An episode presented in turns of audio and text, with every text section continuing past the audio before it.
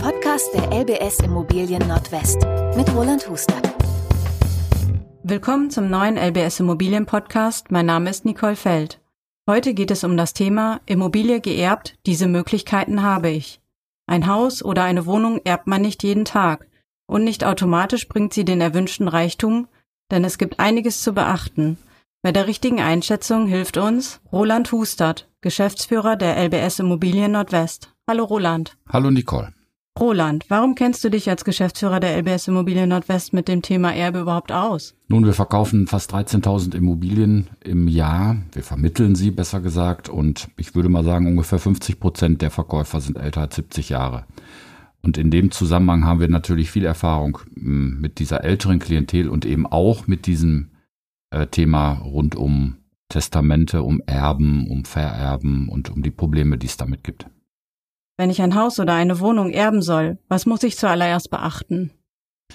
Also als erstes würde ich mal prüfen, ob ich dieses Erbe überhaupt annehmen will oder nicht. Denn das ist sozusagen die Entscheidung, die ich ganz vorne treffe. Nicht jede Immobilie ist schuldenfrei.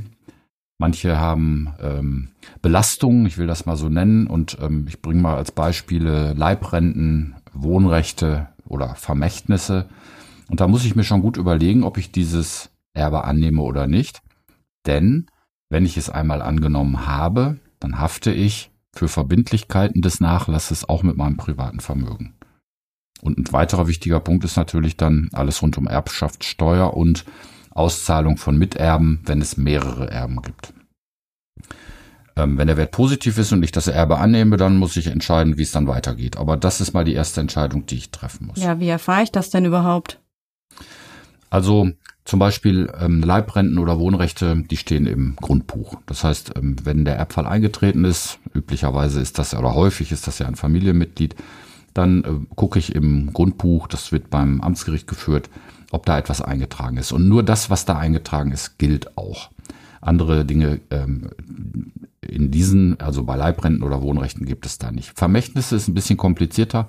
Ein Vermächtnis würde im Testament stehen äh, Im Zweifel kenne ich das Testament und dann weiß ich ja, äh, was da geregelt ist. Ein Vermächtnis könnte zum Beispiel sein, wenn der Erblasser geregelt hat, dass aus dem Erbe 50.000 Euro an XY bezahlt werden sollen. Da müsste der Erbe dieses Vermächtnis erfüllen.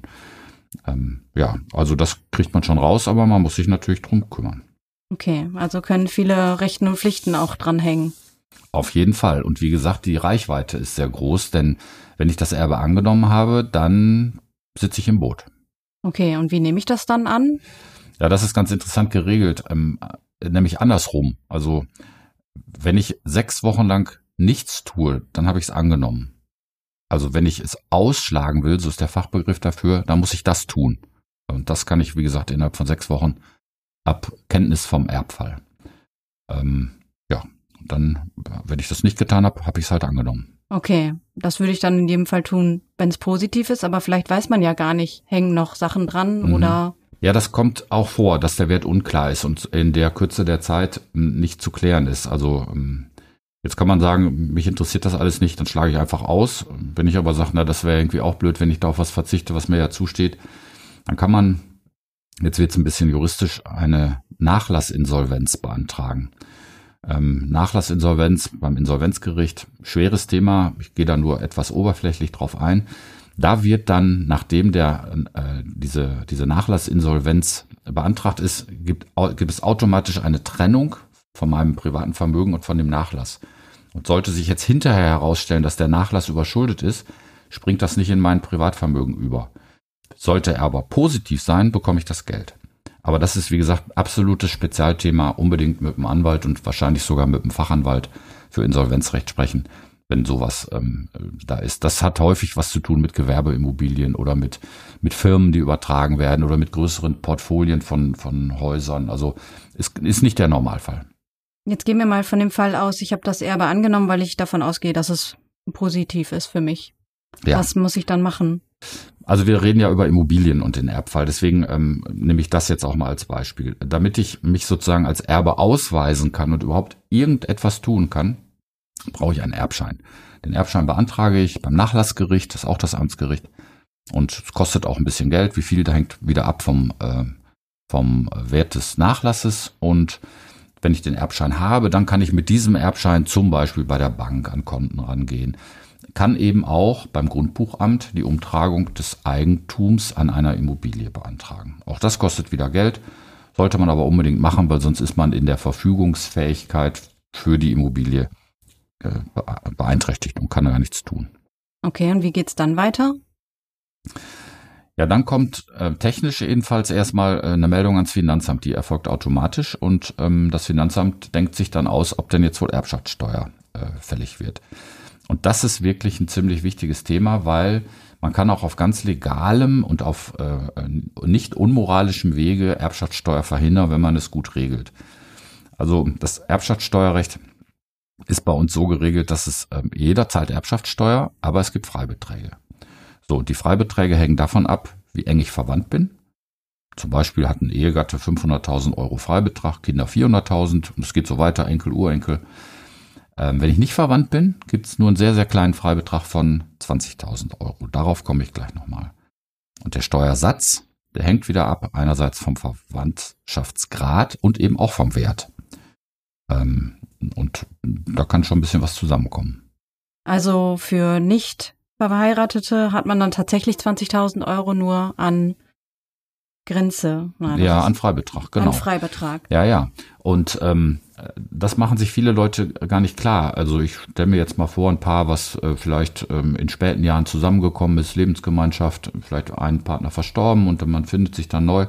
Und dann soll der andere jetzt dieses Haus, in dem er, die beiden zusammengelebt haben, äh, erben. Und dann gibt es ein Testament, da steht dann drin, meine Lebenspartnerin soll das erben und dann stellt sich plötzlich raus, das Objekt ist, keine Ahnung, 400.000 Euro wert und es gibt einen Freibetrag von 20.000, dann habe ich plötzlich für 380.000 Euro Erbschaftssteuer zu bezahlen und das ist richtig viel Geld. Da muss man sehr, sehr gut überlegen und ähm, so als Worst Case, also wenn nichts geregelt ist, wenn es keine Verwandtschaft gibt und ähm, ähm, der Wert auch ähm, erheblich ist, dann kann ich bis zu 50 Prozent Erbschaftssteuer zahlen müssen und das tut schon richtig weh. Deswegen mein Tipp, ähm, äh, unverheiratete Lebenspartnerschaften, Lebensgemeinschaften unbedingt beraten lassen. Der Weg zum Steuerberater ist da Pflicht.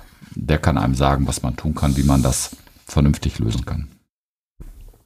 Okay, jetzt gibt's ja noch den anderen Fall. Eine Erbengemeinschaft tritt ein. Was ist das eigentlich? Ja, Erbengemeinschaft ist eine komische Konstruktion. Und ähm, ich sag's schon mal vorweg, ähm, es gibt immer Ärger. Also da kann man mit 95-prozentiger Wahrscheinlichkeit von ausgehen. Eine Erbengemeinschaft ist eine Gruppe von Menschen, die gemeinsam erben. Und das gemeinsam ist tatsächlich so. Also da erben zwei Menschen, die wirklich zu gleichen Teilen, alles. Also es gibt nicht, der eine erbt das eine Haus, der andere erbt das andere Haus, sondern beide erben beide Häuser zum Beispiel. Und ähm, da gibt es jede Menge Probleme. Ich will mal ein paar nennen. Wenn es um Gegenstände geht, die dann vielleicht verkauft oder aufgeteilt werden soll, Schmuck, Möbel, besondere Wertgegenstände, aber eben auch Immobilien, ist der Wert dieser Gegenstände fast immer ein Streitpunkt. Dann gibt es häufig, wenn es noch einen Partner gibt, also einen Ehegatten oder einen Lebenspartner, das Thema rund um Hausrat schwierig. Was gehört zum Hausrat? Der gehört nämlich nicht zum Nachlass, der gehört in das Haus und in diese Wohnung und eben in diese Gemeinschaft, vielleicht mit dem Lebenspartner und ist dann raus. Welche Probleme gibt es denn, wenn, wenn das dann insbesondere eine Immobilie ist, die geerbt wird? Naja, dann taucht natürlich die Frage auf, ähm, soll das Haus verkauft werden? Zu welchem Preis? Beziehungsweise, wenn einer das Objekt behalten möchte, vielleicht sogar selber einziehen soll, stellt sich die Frage, wie viel wird dann ausgezahlt? Also wer zahlt wen aus? Wer bekommt das Haus? Das ist ähm, bei Immobilien immer ein wichtiger Punkt und äh, besonders kompliziert ist natürlich gerade im Moment die ähm, die Wertermittlung bei Immobilien, denn die Preise von Immobilien haben sich so dermaßen schnell entwickelt, ähm, da kommt man manchmal gar nicht hinterher und man muss sich dann überlegen, wie man den Wert eigentlich feststellen will. Ich würde gerne noch zwei weitere kleine Punkte sagen. Ähm, also häufig gibt es so Themen wie Geschenke vorab. Ich mache mal ein Beispiel. Einer von den Kindern hat sich selbstständig gemacht mit irgendetwas, Arztpraxis, und hat von seinen Eltern dafür Geld bekommen. So vorweggenommene Erbfolge, sagt man dazu. Das muss man irgendwie einrechnen und ähm, das gibt häufig Streit. Und ähm, das, der letzte Punkt ist, äh, wenn es eine größere Erbengemeinschaft ist, und das kann durchaus auch mal ein bisschen unübersichtlich werden. Also vielleicht zwei, drei, vier, fünf Personen oder irgendjemand ist verstorben und dessen Kinder sind schon wieder Erben, dann gibt es auch noch unterschiedliche Bruchteile, dann können, kann die Erbengemeinschaft immer nur gemeinsam entscheiden. Das heißt, alle müssen zu allem zustimmen, einstimmig. Und man kann sich vorstellen, dass das schwierig ist. Und wenn das alles nicht klappt, hast du da einen Tipp? Also es gibt eine gute und eine schlechte Lösung. Die gute Lösung ist, ähm, man einigt sich einfach so. Das passiert ja auch mal, Gott sei Dank. Oder man sucht sich jemanden, der diesen Prozess moderiert. Ich empfehle da immer einen Mediator einzuschalten. Ähm, kann man mal nachgucken, gibt es äh, Leute, die sich für sowas haben ausbilden lassen, die das können, die nehmen dafür ein bisschen Geld, das lohnt sich aber sehr. Wenn man das nicht hinkriegt, dann gibt es eine streitige Auseinandersetzung und dann taucht wieder dieser furchtbare Begriff Zwangsvollstreckung zum Zwecke der Aufhebung der Gemeinschaft auf. Das heißt, alles wird versteigert, alles wird verkauft und das Geld wird geteilt. Ähm, das ist äh, sehr langwierig, kostet viel Geld, ist total ärgerlich und auch ätzend und ähm, ich kann da nur den Leuten, die sich mit einem Testament beschäftigen, gerade sehr dringend empfehlen, besser alles detailliert bestimmen. Ähm, also die Floskel, unsere beiden Kinder erben alles gemeinsam, die führt im Zweifel zu Ärger. Man kann es besser als Erblasser regeln. Also der Erblasser bestimmt alles detailliert. Wie meinst du das? Kannst du mal ein Beispiel geben? Ja, also wenn es zum Beispiel mehrere Immobilien gibt, dann würde ich regeln, also meine Tochter bekommt das Haus 1 und mein Sohn bekommt das Haus 2. Oder wenn es nur eine Immobilie gibt, mein Sohn bekommt das Haus und meine Tochter bekommt alles an Bargeld und an Wertpapieren, wenn es sowas gibt. Und ich würde regeln, wie es einen Ausgleich gibt. Also wenn der Sohn jetzt bevorzugt wäre in meinem Beispiel, dann müsste der aus der Immobilie einen Wert an die Schwester, an seine Schwester, an meine Tochter zahlen, damit das irgendwie ausgeglichen ist. Aber wichtig ist, der Erblasser soll es regeln, sehr genau. Je mehr man regelt, umso mehr kann man falsch machen. Ein normales Testament kann jeder einfach selber schreiben, handschriftlich, selber unterschrieben, unterschreiben mit Datum und dann ist das ja ein Testament. Wenn es komplizierte Sachen zu regeln gibt, besser zum Anwalt gehen und das vom Anwalt oder vom Notar aufsetzen lassen. Dann weiß man, dass man da keine Widersprüchlichkeiten geregelt hat, die hinterher dann wieder zu Streit führen. Okay, und auch eben die Geschenke vielleicht noch eintragen, die da, die genau. du schon erwähnt hattest. Ja, das sollte man als ähm, als Schenkender. Das ist ja in dem Fall bin ich ja dann noch unter den Lebenden, habe dann meinem Sohn, das war unser Beispiel ja eben, vielleicht Geld für seine Arztpraxis äh, dazugegeben. Dann würde ich das schon meinem Sohn auf den Zettel schreiben und ähm, wir beiden würden das unterschreiben und die Tochter, ich bleibe jetzt bei dem Beispiel, die Tochter kriegt davon auch eine Kopie, sodass sie weiß, dass der Sohn vor fünf, sieben, zehn, 15 Jahren so und so viel Geld bekommen hat, damit das im Rahmen der Erbauseinandersetzung dann berücksichtigt werden kann. Diese Transparenz übrigens, die verhindert ganz viel Ärger. Also man sollte mit solchen Dingen nicht irgendwie heimlich agieren, sondern immer alle an den Tisch holen. Ist ein doofes Thema, redet nicht jeder gerne drüber, kann man nachvollziehen, aber äh, Transparenz und Sprechen hilft. Und wenn wir jetzt mal annehmen, die Erbengemeinschaft hat sich dann am Ende dafür entschieden, das Haus zu verkaufen mhm. oder die Wohnung, die Immobilie. Wie lange dauert sowas und wer sollte das dann vielleicht am besten machen? Also äh, ich nehme nochmal die zwei Fälle. Die Erbengemeinschaft entscheidet sich, das Objekt soll verkauft werden. Dann ist natürlich eine Frage, äh, wie kriege ich eigentlich eine, eine Wertbestimmung hin und wer tut das alles? Ähm, ähm, und diese Frage taucht eben auch auf, wenn von zum Beispiel zwei Erben einer es behält und den anderen auszahlt. Ähm, ich würde für die Wertbestimmung immer einen Profi ranholen. Das kann Makler sein, das kann eine Bank sein, das kann Sachverständiger sein. Also ein Makler macht gegen eine Gebühr von 3, 4, 500 Euro zum Beispiel so eine sogenannte Marktpreiseinschätzung. Dann hat man mal erst was in der Hand und ähm, daraus könnte man sich dann bedienen aus dieser Erkenntnis, wenn man sich untereinander auseinandersetzen will. Wenn man es verkaufen will, ist es ein bisschen leichter, dann macht man das entweder selber oder man beauftragt einen Makler. Ähm, Du hast gefragt, wie lange sowas dauert. Also so eine Immobilien, so ein Immobilienverkauf muss man schon rechnen. Also das Objekt wird erstmal aufgenommen, da wird ein Exposé erstellt, das wird dann ähm, im Internet be beworben, es gibt Besichtigungen, hinterher muss die Kredit, der Kredit für den Käufer ja geregelt werden. Also äh, drei bis sechs Monate sollte man mal rechnen von dem Entschluss, äh, wir wollen verkaufen, bis das, das Geld auf dem Konto ist. Und dann gibt's ja auch noch so ein paar Themen drumherum, die man selber regeln muss. Also das Haus muss aufgeräumt werden, da sind vielleicht Erinnerungsstücke, die Familie möchte vielleicht noch irgendetwas sehen, äh, da werden nochmal Fotos gemacht, man muss mit den Banken sprechen, Versicherungsthemen, also alles ziemlich kompliziert. Aber machbar. Und du würdest immer dazu raten, Makler dazu zu nehmen, warum? Ja, wieder eine Differenzierung. Also wenn das Ganze woanders stattfindet, also außerhalb meiner Stadt, dann ist das sehr äh, aufwendig, wenn man das selbst verkaufen will. Wenn das in der eigenen Stadt passiert, kann man das machen. Ähm, jetzt waren wir aber bei dem Erbengemeinschaftsthema. Also wenn mhm. einer sich jetzt um diesen Verkauf kümmert und der andere nicht, dann hat der, der, der sich nicht drum kümmert, häufig ein komisches Gefühl. Macht er das richtig? Warum hat er den Makler ausgesucht und nicht den anderen?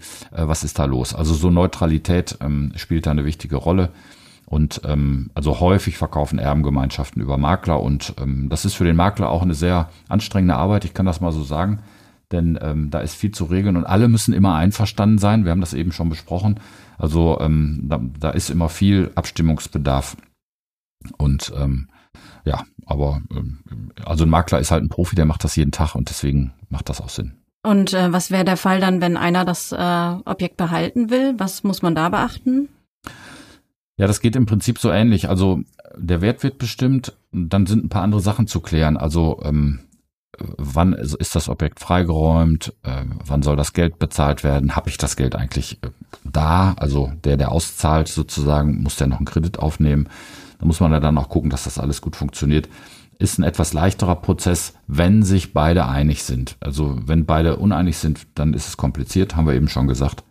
Aber wenn sich beide einig sind, ähm, ist das eigentlich ein leichterer Fall. Was würdest du abschließend ähm, zusammenfassen? Oder wie ist deine abschließende Bewertung von dem ganzen Thema Erbschaft? Also das Schöne beim Erben ist, dass man irgendwie was geschenkt bekommt vom Erblasser und das Traurige ist, dass dafür jemand gestorben ist. Und ähm, häufig ist das Familie und da muss man erstmal miteinander umgehen. Und meine wichtigste Frage wäre immer, wenn ich in so einer Situation bin, was hätte der, der da gestorben ist, eigentlich wirklich gewollt? Also wenn man Glück hat, hat das ja aufgeschrieben, Testament. Wenn es Streit gibt und ähm, alle können sich tief in die Augen gucken und sagen, was hätte unser Vater, unsere Mutter, unser Onkel denn gewollt, wie wir das machen, dann ist man auf dem richtigen Weg. Die zweite Überlegung, die ich mir immer machen würde, ist, ähm, also man kann jede Rechtsposition durchsetzen. Das hat, das Recht hat auch jeder. Das verursacht aber unter Umständen auch Zerstörung. Also die Frage ist, will ich meinen Verwandten auch in Zukunft noch in die Augen gucken? Will ich mit denen weiter umgehen oder nehme ich in Kauf für das Durchsetzen meiner Rechtsposition, dass dann diese Verwandtschaftsverhältnisse belastet sind? Ähm, dritter Tipp, das ist fast immer ein Killer. Ähm, in solchen Gesprächen sollte man die Schwiegerkinder rauslassen. Also die bleibt bei dem Fall von eben, Sohn und Tochter des Erblassers, die sollten mal ihre Ehepartner oder Lebenspartner zu Hause lassen, wenn sie sich darüber unterhalten. Denn die bringen da häufig einen unemotionalen zusätzlichen Druck in diese Gespräche.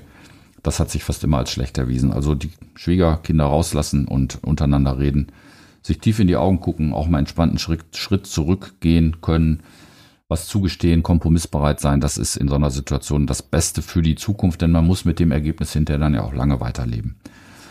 Und wenn es ähm, wenn's hilft, dann vielleicht einen externen als Helfer dazu holen, das habe ich eben schon gesagt, ähm, dann sollte man das auch alles gut hinbekommen. Vielen Dank, Roland, für deine ganzen Tipps und die Zusammenfassung. Viele weitere Tipps und Details zum Thema Immobilie geerbt finden Sie unter lbs-immobilien-profis.de auf unserer Webseite oder hier in der Episodenbeschreibung. Vielen Dank, Roland, und bis zum nächsten Mal. Bis zum nächsten Mal.